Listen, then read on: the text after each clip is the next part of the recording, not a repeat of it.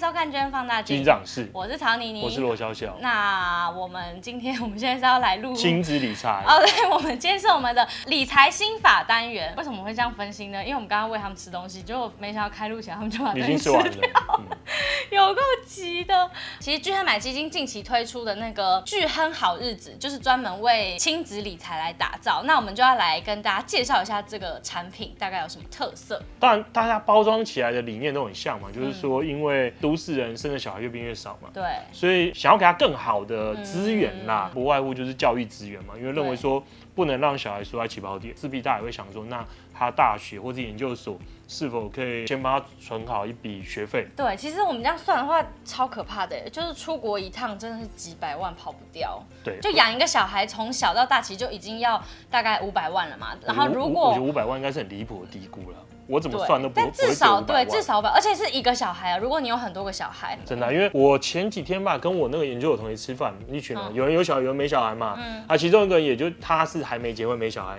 连女朋友都没。他就说养小孩哪有那么可哪有可能那么贵？他说我们小时候也是随便乱养啊啊！我也念放牛班，还不是后来好好的。那别人别的父母就会说，等你当父母你就知道。不是这么一回事。对啊，就没没没生养过好。对，因为另外一个他跟我说，他把小孩送去读私立的国小，一学期十五万。天哪，哎，他也觉得很很贵。对，一学期十五万。但其实一学期十五万，我想说五万吧。如果以超级贵的那种双语小学来讲，一学期十五万其实不会算很多，因为它是一学期。因为我在做调查的时候，我就发现有有些学校，它一一个月就可能要八万的那一种，就很扯啊。看你要怎么养啦，可是我觉得比较跟大家比较有关系，就是因为现在真的蛮流行，就是什么海归派啊，真的会蛮多出国读书，这真的就是你在那一刻就必须得要那一笔钱。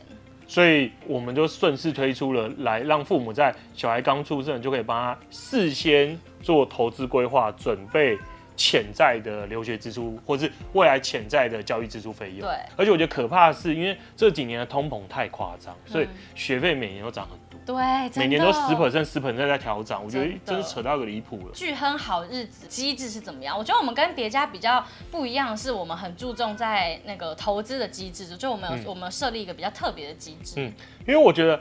投资不外乎就是，如果是离小孩刚出生到小孩要念书，可能有十几年、二十年的时间嘛。嗯，我们的出发点就是站在帮你说怎么先建一个投资组合，投资组合才是跟你走的长长久久的一个关键。对对，因为像是你要分散在哪些资产，嗯，那你能承受什么风险？所以我们直接帮大家预设了三种不同的投投组，最保守里面是全球股票七成，三成的那种比较偏防御型的债券，这是这是最保守的一个组合。大哥在跟猫打架。对，我们这边讲，天，你在跟他猫那边玩。第二个投资组合的话，则是四成的全球股票，然后三成的台湾股票，然后三成的高息债券。最积极的就是七成的全球股票跟三成的台湾股票。如果我想要最安稳的方式，我想要避免风险最保守的方式，那当然就是选股期再三嘛。对对对，就是债券，尤其是集中在比较防御性比较强。那如果觉得我可以承受比较高的风险，我就把债换成高息债券，就是像高收益债或新上债。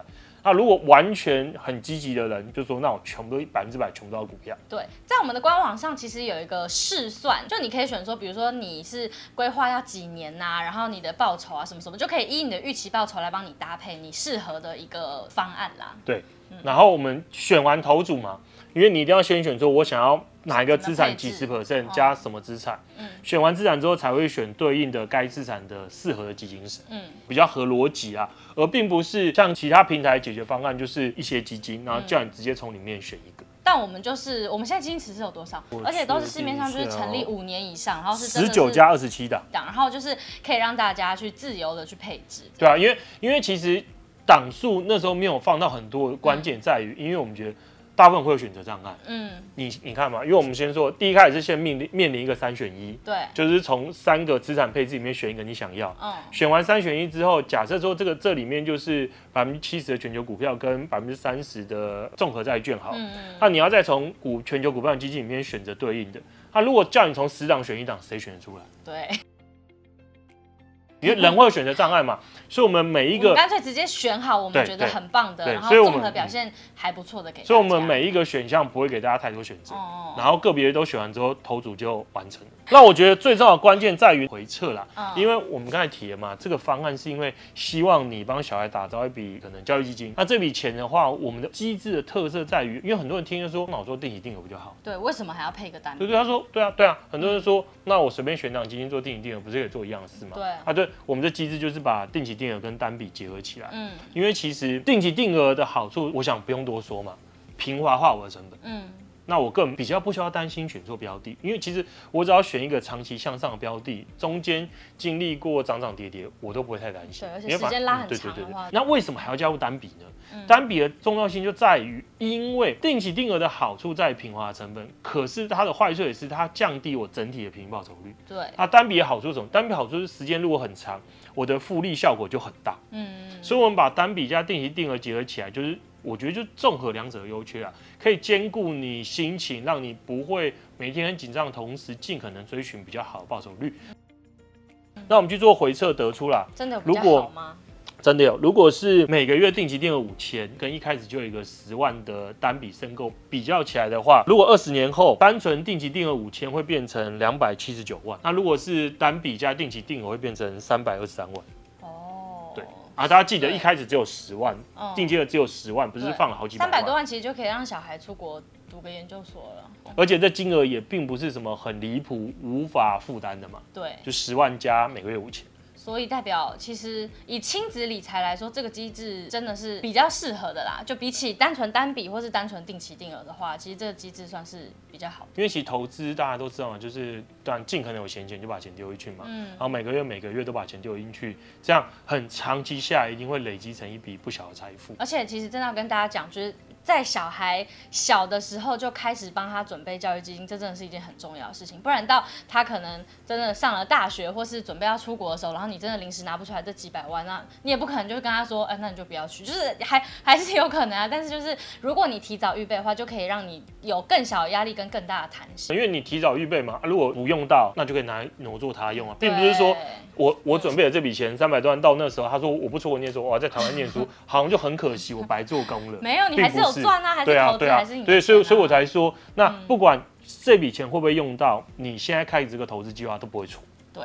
好，那我们就介绍这个巨亨好日子推荐给大家。那我们今天讲的内容其实也有一篇文字内容，那大家如果有兴趣的话，可以直接点进去看。对，好，那最后呢，我们一样要邀请大家到巨亨买基金开户。那巨亨买基金呢，我们简短介绍就是它是一个全台最大的民营基金平台。那在我们平台上面有高达三千八百多档基金，那就可以在一站式的购足所有你要的基金。那只猫在旁边翻，它 消失了。躲到窗帘后面。对，那用我们的放大代码有什么特别的优惠呢？我们会有额外的十比零的单笔申购手续费优惠券。嗯，那因为我们目前债券型跟平衡型本来就是都零手续费，嗯，所以等于你可以用这额外的十十张券去购买你想要的股票型基金，单笔购买。嗯，那另外的话，我们的定期定额也是全面零。对，然后同时我们每一季会有一个很全面的投资报告。对。然后我们也有会有一些线下活动啊，或者是一些投资论坛，或者是一些抽奖，都是使用我们聚亨放大镜的代码开户的人才可以享有的一些优惠跟活动。嗯、对，那就欢迎大家来开户。好，那今天的节目就到这里，我们下集见，大家拜拜。拜拜。